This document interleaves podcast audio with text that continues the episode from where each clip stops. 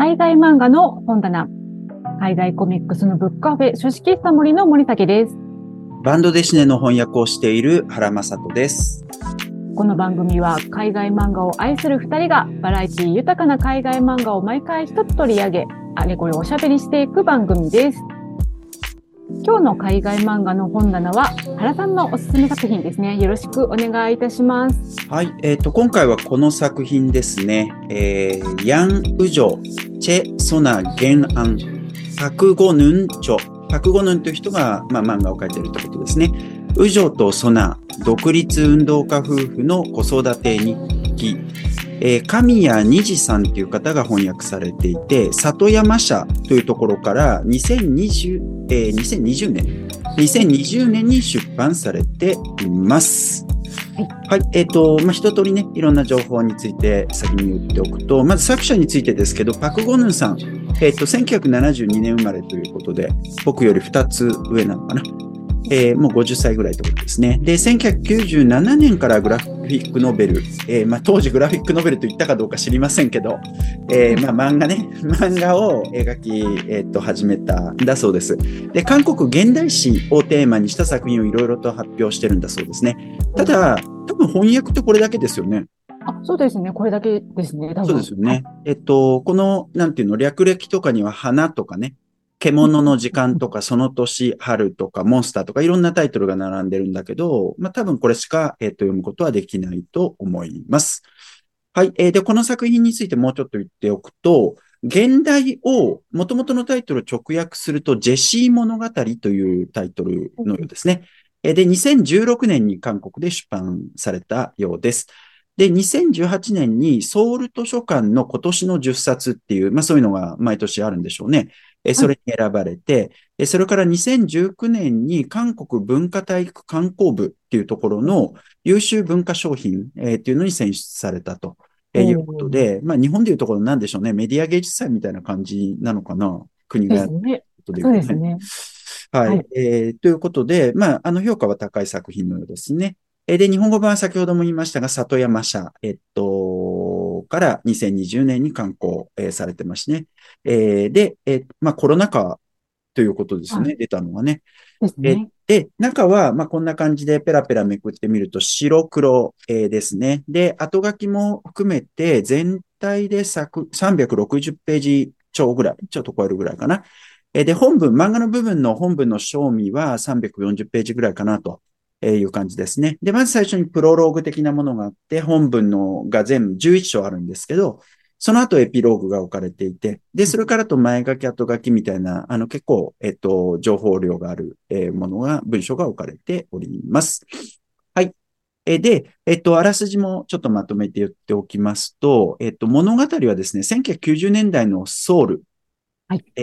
ーそこから始まります。で、えっと、年老いた女性が窓から空模様を見守っている場面から始まるんですね。で、これが、この、ウジョとソナっていうタイトルに出てくる、えっと、ソナという女性ですね。で、彼女は朝起きると、新聞やテレビ、ラジオのあらゆるニュースをチェックすると。えそういう習慣があるわけですね。で、とりわけ大事にしているのは天気予報、えーだというんですね。で、チェックし忘れることがあれば、わざわざ天気予報の電話サービスね、えー日本でもありますけれども、そこに電話かけて確認をすると。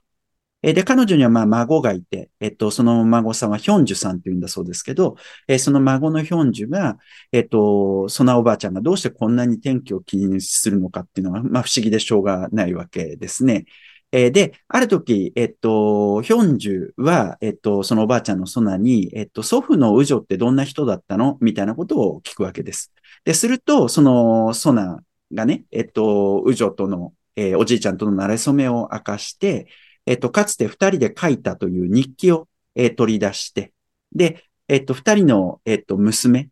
えーそしてその孫のヒョンジュからしてみればお母さんであるジェシー、えーっていう人がいるわけですけど、その誕生、えっと、それが1938年7月4日なんだそうですけど、えーそこを皮切りに、えっと、当時、二人は、えっと、中国にいたわけですけどね。えっと、戦時中中国で、え過ごした長い歳月について語り始めると。えこういう形で物語が始まっていくわけですね。で、えっと、二人はですね、えっと、大韓民国臨時政府っって言ったところに、えっ、と、所属していたわけですけど、そこで活動をしていたわけですけどね。えっ、と、それ、その、えっ、と、大韓民国臨時政府、まあ、当時日本が、えっ、と、植民地下に、えっ、と、置いていたわけですけどね、韓国をね。えその大韓民国臨時政府ってもともと中国の上海で、えっ、と、結成されて、えだから、えっ、と、二人は、えっ、と、そこ、中国にいたわけですけれども、えその上海から始まって、浙江省の河口っていうところとか、広州とか、えっと、当時の中国の首都である南京、えー近郊にある鎮江、えーそういったところとか、いろいろと、えっと、その、大韓民国臨時政府は移動していくわけですね。で、ジェシーが生まれた当時っていうのは、調査っていう、えっと、ところにいて、まあ、これ、発音だけしても分かりづらいかもしれないですけど、作品読むとね、えっと、漢字がついてくるので、えっと、調査っていうところを拠点にしてたわけですね。ところが、日本軍の南京侵攻っていうのがま、まさにその時代で、えージェ、シーが生まれて間もなく、えーその、ウジョとその二人、それからあと、えっと、大韓民国臨時政府の人たち、全部でこれ300人ぐらい当時いたっていう話でしたけれどもね、えーその人たちは、えー揃って広州に、まあ、違う広州なんですけど、えー移ることになると。ちょっとややこしいね。ややこしいね。えーで、その後、えっと、仏、これ仏さんって呼べばよかったかな。仏さんとか、龍州とか、えっと、気候とか重慶とかね、中国各地を転々と、えーしていくことになります。えージェシーが生まれた1938年から、えっと、うん一家が、まあ、最終的に韓国に戻るわけですけど、その1946年まで8年間のことを描いた作品です。はい。はい。こういう作品なんですけど、どうですか、森崎さん？この作品について。この作品についてなんですけれども、うん。あのーまあ、この海外漫画の本棚の第1回で台湾の少年を挙げたと思うんですけど、その時にも私あの台湾、本当に身近なところなのに全然歴史知らなかったなっていう話をしたんですけれども、うん。いやこの作品読んで、あの、韓国もすごいやっぱ身近な国じゃないですか。まあお隣さんですし、まあ、グルメもいろいろあるし、もう今はね、韓流スターのとかもいっぱいいるし、ドラマもあるし、みたいな、まあ、いウェブトゥーンもいっぱいあるし、みたいな感じですごい、まあ、馴染み深い、あの、国でありながら、いや、韓国の歴史って全然私知らなかったなっていうのを、こう、改めて、こう、気づかされたというか、毎、毎毎度なんですけれどもね、海外漫画読みながら、もういろんな国の歴史、全然知らなかった歴史を知れてすごい面白いとかって思うな、思ったりするんですけれども、うん。いや、この、あの、ウジョとソナに書かれていたことっていうのも、まあ私は本当になんかお恥ずかしいことなんか全然知らなくって、うんこういう、まあ、あの、独立え運動として、まあどういう人がいて、どういう活動が行われていたかとかっていうのを、うん。まあ、全然なんか知らない中で、まあ、この作品結構それが詳しく描かれている。はい。で、あのー後書きとかもね、含めてみると、本当に韓国の歴史、この近代史、近現代史っていうのが、あのーまあ、どういうふうに成り立ってきたのかみたいなことがすごくよくわかるようになっていて、うん。まず本当にあのーもう本当お恥ずかしいことながら、韓国の歴史を知ることができたっていうので、とても面白い、興味深い作品だったなっていうところはありますね。うん。あの、まあ、でもね、韓国、今どうなんでしょうね。学校、しあの、まあ、小学校はともかくとして中高とかで習うんですかね？韓国のこととか。例えば、僕うんもうだいぶ昔ですけど、中高はい。まあ、特に高校の方が世界史とかで勉強する可能性あると思うけど、それでもやっぱ、あの、現代史とかってほとんど勉強しない。じゃそうなんですよ。まあ、まあ普通に今もそうなんじゃないかと想像するんですけど、はい。で韓国のことは、全然勉、まあもちろん韓国併合とかそういうことは勉強するけど、その程度だったっすよね。そしてやっぱさ、うんなんかこう文化的なやりとりっていうのも、やっぱりすごく大きいのは、あの日韓ワールドカップうなんで、いつ ?2002 年とかだっけ？で ?2000 年代からでしょ？はい。うんうんうんうん。で、その前なんかさ、俺記憶してるのって、例えば、えっと、ダウンタウンのさ、はい。ごっつい感じだったかな？えっと、あの、ダウンタウンの二人とさ、あと、何人かの芸人とかが、韓国のポップス、K-POP の、あの、はい。何、パロディっていうかさ、それをカバーみたいなのをエンディングで歌ってて、はい。どっちかっていうと、ちょっとなんかこう、なんつったらいいんだろうな。若干、からかう対象っていうかさ、ああ、なんかそういう感じはずっとあったんはい。じゃないかなって気。もちろん、あの、はい。解像度高く付き合ってた人たちは別だと思いますけど、あ一般あ、的にははい。全然そういうなんていうか、存在感も感じてなかったし、そうですね。う私、多ん。分、韓国と触れ合う初めは、なんか、冬ソナとかそういうのあったり、冬ソナっていつぐらいなんだろ あれ、いつぐらいでしたっけね？もうだいぶ前ですけど、ちょっと、あのね、古い、古いですけれども。う。そうだね。だから、の、うん。はい。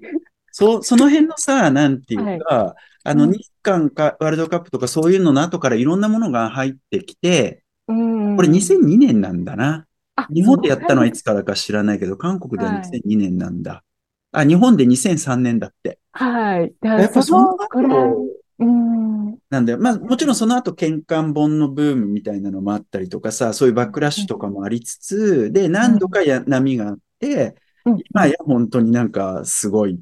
し、そね。はい。そのなんていうか、インターネットの普及とともに、そのなんか韓国に対する付き合い方うん。もすうん。ぐ変わって、個人で旅行したりとかさ、その情報が入っね。てきたりとかさ、なんうん。か、うんやっぱそうやっていろんなことを知っていくんじゃないの？うん。ですね。そうなんですよ。で、そんな中で、いや、この作品がやっぱりちょっと面白いのは、まあ、うん、韓国のお話なんですけれども、まあ、中国に、まあ、うん、亡亡命というかちょっと逃げていっうん、て、で、そこでのお話っていうのが、まあ、メインになっていて、うん、で、もう、あの、時代は本当に日中戦争の、あうん、の、時代で、で、このあたりも私本当に、あの、お恥ずかしながらあんまり詳しくないというか、なんか戦争のお話って日本でこう知ろうと思うというか、なんか入ってくる情報って、まあ、日本が大空襲にあっうん、て、まあ、被害を受けてとか、まあ、あの、原子力爆弾を落と落とされてとか、なんかそういう話っていうのは、もうなんか、あの、映画にしうん、ろ、もうあのね、漫画にしろ、小説にしろ、まあ、いっぱいあって、そね、あの、何もしないでもそういうのはわーってこう入ってくるんですけれども、うん、それ以外のね、ちょっと国の話とかっていうのは、そんなに言うほどやっぱり入ってこない。うん、で、そんな中で、この日中戦争で、この、あの、まあ、ウジョとソナンという方が、まあ、いろんな各地を転々とするんですけれども、それっていうのは、まあ、日本軍からの、まあ、空襲を逃れて、うん、こう、あの、逃げていくっていう感じで、で、ここで描かれている、その、空襲のお話とかっていうのは、すごくこう、私が、その、日本での、あの、戦争の話で聞いたことというのと、ものすごく、あの、ダブルというか、リンクするというか、うん、あの、空襲警報がうわーってなって、みんなでこう、大慌てで逃げて、あの、防空壕の中に入っていくとかっていうのは、すごくこう、あの、なん、なんだろう、身近でこう、感じていたやつと全く同じような状況が、まあ、うん、中国でも行われてて、しかも、まあ、日本軍がそれをやっていたっていうことのかなりのショックもありつつ、でも、なんか本当に同じだなっていうのが、もうあの、すごい衝撃でしたね。うんうんうんまさにね、この帯のところにね、あの、この世界の片隅にのアニメの監督やられた片渕さんがね、えっと、はい。帯寄せてて、まさにそういうことですよね。うん、いや、本当そうなんですよね。ま、もう同じじゃんと思って。ね、そして日本ひどって本当思うよね。そうなんですよ。そうなんですよ。そう、あのね、これまで日本、その戦争の話ということで自分たちが受け取ってきたのはね、もう自分たちが被害者みたいな感じの、うん。あの、ものばっかりだったけれども、いや、そう、そうではない側面っていうのを改めてこういうふうな形で読む読ませていただくことができたっていうのは、やっぱすごい貴重だなっていうふうに思いますね。本当そうですよね。だから、あの、やっぱ日本で日本のいろんな漫画読んでたりとか、例えば僕、去年、一昨年ぐらいとかだと、うん。えっと、なんだっけ、あの、風太郎付箋日記勝田はい。文さんが漫画描かれてる、えっと、山田風太郎の、あの、若い頃の日記を漫画化したやつですけど、あれとか読んだら、やっぱ東京大空襲の話が出てきたりするんだけど、え、それからあと、えっと、なんだっけ、あのー台湾の少年か。台湾の少年の一環とかまさにそういうものじゃない？で、そういうものとかいろいろ読んでいくと、本当になんかさ、なんか、戦争の体験って立体化されますよね。片方だけの視点じゃなくて、うんうん片方で被害者だったものがもう片方で加害者だったりとか。で、例えば、台湾の少年では日本軍、日本統治下っていうのは割とノスタルジックに思い出される何かでもあるわけだけれども、この作品においては全然違うわけじゃないですか。違いますね、本当にね。ね。ね。ちょっと、もう本当、なんか胸にぐさってきますけれども、うんこれを読むと。本当そうですよね。ねで、この方の、やっぱ、絵柄もすごいいいなと思っていて、いや、素晴らしいと思う。うん。そうなんですよ。で、あの、基本的にはもうすごいキャラクターが可愛らしく、めちゃくちゃね、うん。描かれて、特にまあ、あのね、子供で、がたくさん出てきて、お子さんの話とかっていうのが、あの結構メインで出てくるので、すごい可愛らしいんですけれども、うん。ものすごい見やすいですよね。ああ、そうですね。はっきりしていて、うんうんそうね。黒、白はい黒ですごく、あの、ベタもすごく、なんていうか、うんうんコントラストが効いてる。ですね。で、それ、その一方、その可愛らしいキャラクターの一方で、やっぱりせ、そう、戦争の書かれている部分っていうのは、本当にこう、えげ、えげつない部分みたいなものも書かれてい面白いて、よな。なんかすごく、なんつったらいいんだろうな。あの、手触りがめっちゃあるような、あの、タッチではないんだけど、この絵柄ですごくやっぱショック受けますよね。そう、そうなんですよ。で、本当に、なんだろう、あの、すごく印象に残ったのは、こう、モノクロ反転されて、人の顔が真っ黒にうん。されたような絵で、もうその戦争の悲惨さを描くようなところでよくそういう絵が使われているんですけれども、本当そのインパクトというか、うん。こう心に刺さる衝撃みたいなのが本当にすごくって、うんうんうん。なんか、もう私あの、やっぱすごいびっくり、びっくりというかね、あの、心に残ったのは、まあ、207から209ページぐらいの絵がすごく印象に残って、まあ、特に208、209ってもう見開きで、本当にあの悲惨な、あの戦争の様子書かれていて、もう、こう、こういうね、絵も、なんか可愛い絵も描きながらこういう絵も描けるっていう、この方の本当に、あの、絵のね、あの、すごい才能だと思いますね。うんうんうんうん。本当にそうだと思う。でさ、これやっぱ台湾の少年の時も言ったけど、やっぱなんかこう、こういうものが可能になった前段階として、アート・スピーゲルマンのマウスがあったりとか、マルジャン・サトラピのペルセポリスがあったりっていうのは、すごく思うな。うん、グラフィックとしてすごく連続性を感じるっていうかね。うん、うん、うん、うん。うん。ね。で、プラスして、まあ、この作品がとても読みやすくさせているのは、まあ、その歴史の話とか戦争の悲惨さを描いているのはもちろんなんですけれども、こう、副題にある通り、まあ、子育て日記なんですよね、ね本当に、基本的に。うんあのーこの、ウジョとソナの、まあ、最初の子供が生まれて、ジェシーという子供が本当におぎゃーって生まれたところから、まあ、その赤、赤ん坊を抱いて、まあ、戦地をどんどんどんどん、こう、渡り歩いていくというような、で、その中で、その、子供が、あの、初めて、初めてママと言ったみたいな、ああ、なんかね、オン、マって言ったみたいなね。そう。ね、つか、歯が、歯が生えたみたいな、うん そういうような、本当にさかささやかな、まあ、あの、子育てをされている方だったらもうみんな、こう、共感できるようなことが、折々に触れて書かれていて、で、その、そのね、中で、まあ、戦争の話とか、まあ、その独立運動の話とかが、まあ、書かれていくみたいな形なので、まあ、すごい、なんか、読みやすいというか、うん。あの、共感しやすく入っていけるなっていう作品になってましたね。うんうん。あの、ところどころね、そのなんかこう、赤ん坊と、あとなんか戦争を今している人間、男、大人たちっていうのが、あの、対比されるよね。あ、そうなんですよ。いや、そのね、対比がなんかね、めちゃくちゃ面白くって、なんか、えっとね、どこだったっけな。なんかこう、子供たちは、が、なんか仲良く遊んでいるように、みんな仲良くできないのかみたいな話を 書いていたりとか、そうね。それとかなんかあの、子供がみ店先で、あの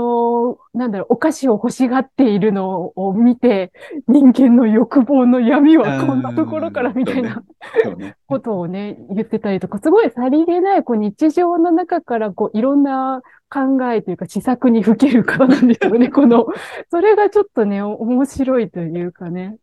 そうね。まあ、若干素朴な感じもするけど、でもまあ、いや、面白いですよ、すごく。そうあのー切り取り方が本当にすごい面白いなと思いますね。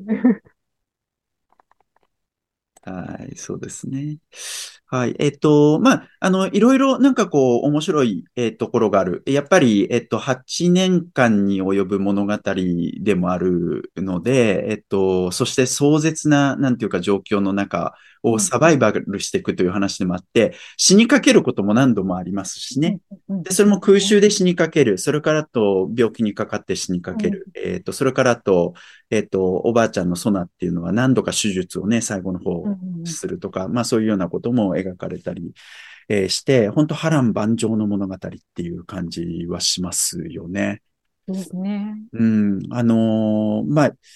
細かなところもいろいろ面白くて、大韓民国臨時政府、えっと、その主人公たちはそこに所属してるんだけれども、その韓国のさ、なんていうの？えっと、独立運動は実は一枚岩ではなくて、えっと、いろいろ分かれてるみたいな話も、めそんなに掘り下げられはしないけど、出てきたりとか、右派と左派がいて、みたいな。ですよね。あ、そん、そんなに団体が分かれてたんだみたいなのありますよね。そうそう。それでなんかこう、面白いのが、こういう漫画が出てるっすよ。あの、漫画で、えっと、これね、ペクムヒョンさんっていう人が書いた、はいえっと、創作漫画、漫画で見る大韓民国臨時政府っていう、これもう大韓民国臨時政府にだけ焦点を当てた漫画ですからね。えー、えーそんな漫画出てたんですね。いや、出てる出てる。これね、いつだっけかな、インパクト出版会から2016年に出てるんですよね。でこれ出てね、あの、読んで、え、興味深っと思いつつ、ただ、はいあまりになんていうか細かなところに焦点が当たってるんで、はい。あの、やっぱこっちのリテラシーがなさすぎて入っていけない。なるほど。ところが、このウジョとソナと合わせて読むと、はい。すごいわかる。ああ、なるほど。はい。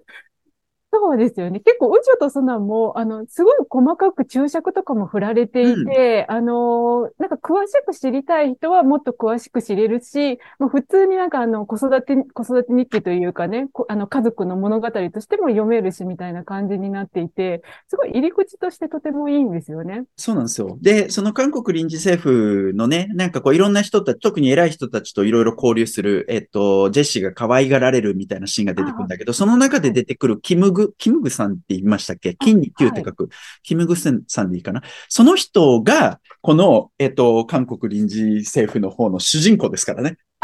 そうなんですね。なるほど。これはちょっとね、両方読んで、あの、合わせて読んだらすごいいいですね。途端に親近感が湧きます。なるほど。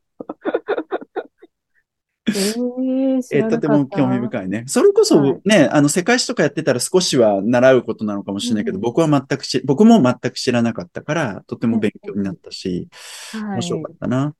うん。まあ、あとどうでしょうね。いろいろ面白いところがあるんだけど、えっと、そのさ、えー中国のいろんな場所を転々とするわけじゃないですか。あはい、はい。だからやっぱ中国のいろんな風景を見ていくっていう、その旅人の視点みたいなのもはっきりあって、その、ね、中で書かれてもいるけれどさ、そういうようなことが。はい。その、どういう言い方してたっけかな？えっと、異教の地の避難校は、ひまあ、避難する道行きですね。避難校は図らずもこれまで話にしか聞くことのなかった秘境見物の旅となった。みたいなね。はいそうなんですよね。あの、もうこんなこと言ったらちょっと不謹慎かもしれないですけど、ちょっとこう、観光旅行っぽい、あの、ロードトリップっぽいところとかもあって、ねか。船、船の旅とか、あの、ね電車の旅みたいな感じになって、る。それはそれで大変なんだけど、その、例えば船の旅なんか1ヶ月船で過ごすとかさ、川を遡るのに、どんだけでかいのみたいな。そうですよね。なんか渦に巻き込まれそうになるみたいなところとか。いや、だからそういったところの楽しみもこの作品にはあって、あとなんかこう、うねうねした道をね、バスで行った時に、あの、なんか崖から転がり落ちるとか。さ、もう。本当に危ないところで、九死に一生を得るって感じでしたね、ね。はい。うんまあそういったところも見どころの一つだと思うし、ありましたね。あとなんかあの、先住民族のあの、うんなんか村か町かどっかに行ってはいはいみたいな、なんか、ニャオ族かなんかだったよね。そうですね。山に、山にいる人と里にいる人がまたちょっと違うみたいな話とか書かれていたりとか。いや、だから中国ってやっぱ本当に広大だから、そこはね、本当になんか驚きに満ちてるんだろうなっていうのは、うん。すごく思う。でも、それをさ、例えば重慶とかさ、あと、桂林とかを日本がなんかこう、爆撃したみたいな話が出てくるんだけど、はい、はい。何やってんだよって本当思いいやますよね。ー、本当そうなんですよね。で、本当なんかまあ、戦闘中のお話なんですけれども、景色とかの風景画が本当になんか美しいんですよね。この作ね品なんかいろいろ想像させる絵のような気がします。そうですね。うん。結構なんかあの、星空とかもめっちゃ美しいじゃないですか、あ美しいこういう。美しい。うんそういうポエティックな部分すごくあって、で、またさ、なんかこう、いや、面白いよね。あの、台湾の少年もそうだったけど、歌と結構結びついてる。台湾の少年の場合は日本の童謡とかだったけど、まあその後歌謡曲もそうだけど、えっと、この場合はもちろん韓国の歌で、えーそのアリランとかね、えっと、童謡とかそういったものが歌われるみたいな、まあもちろんそういうエンタメがなかった時代っていうことでもあるからっていうことはあるような気がするんだけど、うんうんうんうんそこもね、とても魅力的なとこだな。で、それもなんかこう、子育てとこう関連していて、お父さんが歌っていた歌をいつの間にか子供が歌えるようになってるみたいな、ね。そういうそうなね、んだよな気づきになってるで。子供たちは異国で、まあまあ、その後次女も生まれるんだけど、異国で、えっと、育ってきたから、えっと、祖国っていうのを一切見てなくて、その祖国を最後に、えっと、見ることができるっていう、うん。そういうようなこととかも、すごく、あの、感動的な、なんかこう、若干やっぱね、あの、日本人としては、ある種の責任みたいなものを感じざるを得ないんで、あの、単純に客観的に楽しめないところはあるかもしれないけれども、でもこれ読む価値のある作品だなっていうのはすごく思うな。ありますね。本当なんかいろ、すっごい、あの、いろんなことが詰め込まれているというか、もう本当内容が充実している。そうねかといってね、全然なんかすごい重たくって読みづらいってわけではないっていいうところがね、あの、うん不思議な、あの、味わいの作品ですよね。うん。一冊の読み応えってすごいですよね、これね。いや、本当そうなんですよ。で、またなんかこう、いろんな観点から読める、まあ、うん歴史観点から読もうと思ったら、もうね、注釈とかもこう、じっくり読んだり、後書きじっくり読んだりしたら、もう本当にあの、ちあの、韓国の歴史っていうのがわかるし、もうもうそうじゃなくても、あの、本当に家族の物語としても読めるし、で、なんか書かれている、こう、中国人の気質みたいな話とかもすごい面白い。面白い。めっちゃ面白い。あの、めっちゃ忍耐があるみたいなこと をこう韓国人の目線から中国人のことをね語っていたりとかしていて、なんかそれとかもすごい面白いですし。ね。うちが爆撃されちゃったよ、みたいな。なんかね、拾えるもんねえから探してみるわ、みたいな。その明るさがある、みたいなね。ね、そう。そういうのがね、面白いですよね。いや、面白い、面白い。そして、なんか漫画としてもよくできてて、あの、これ読み込むとすごい面白いんじゃないかと思うんですけど、すごく印象的なのが、窓から外を見る。これ一つポイントになってて、っていうのは空襲っていうのが晴れた日にやってくるっていうのが、はい。すごくあって、すごく印象的なセリフがあるんですよね。えっと、うんなんだっけかな。ちょっと待ってください。えっと、と待って、ちょっと待って。あ、こんなに晴れてると空襲警報が鳴りそうだわっていう。だからこそ、えっと、そのおばあちゃんはずっと天気を気にしてるっていう、まあそういう話でもあるわけだけど、で、はいその外を見るっていうのはものすごく印象的で、で、すごく自覚的に作家がやってる印象なんだよな。えっと、例えば一番最初もう開いてすぐにおばあちゃんが、えっと、窓の外を見てるシーンが出てくるんだけど、えっと、これがだから、あの、物語、彼女が若かった頃にやってるっていう、その繰り返しになってる。うーん。こういう繰り返しはすごくうまく作られていて、これ、あの、ソナだけじゃなくて、ジェシーでもそういうシーン入れられてるんですよ。なるほど。すごくうまい反、やっぱ漫画ってそういうメディアですよね。コマを積み重ねていって、えっと、うん時間をコントロールする芸術なので、そこがめっちゃうまいなって思うし、はいそこに気づいた時の感動がす素晴らしい。あなるほど。私まだちょっと読み込みが足りませんでした、ねはいもう一回読んでください。なるほど。もう本当ストーリーも、そういう漫画としての表現面としてももう、すごい優れた作品ということですね。そうですね。まあ、どれだはいけ読まれてるのかわからないけど、うんね、もっとおそらく読まれるべきだと思うし、うんうんこういう作品がちゃんと重版かかってく。まあ、かかってるのかどうか知らないですけどね。はい。こういう風になってほしいって本当に思う 作品ですね。はい。そうですね。というところで、すごくいいお時間になってまいりましたので、今日はこのあたりにしたいと思います。えー今回取り上げた、宇女とそんな独立運動家夫婦の子育て日記は、書式室さん森でお読みいただけます。お近くにおいでの方は、ぜひお店にお越しください。でですね、次回はですね、私の方からおすすめ作品、こちらですね、オードピコーさんのクレールを取り上げたいと思います。はいえー読んだことがある人もない人もぜひお聞きください。海外漫画の本などは毎週金曜日夕方にお届けします。あと、原さんと一緒にですね、海外漫画ラジオという海外漫画にまつわるニュースや雑談をするポッドキャストもやっています。そちらは毎週火曜日12時更新です。よかったらそちらもぜひチェックしてみてください。はい。ではまた次回お会いいたしましょう。ありがとうございます。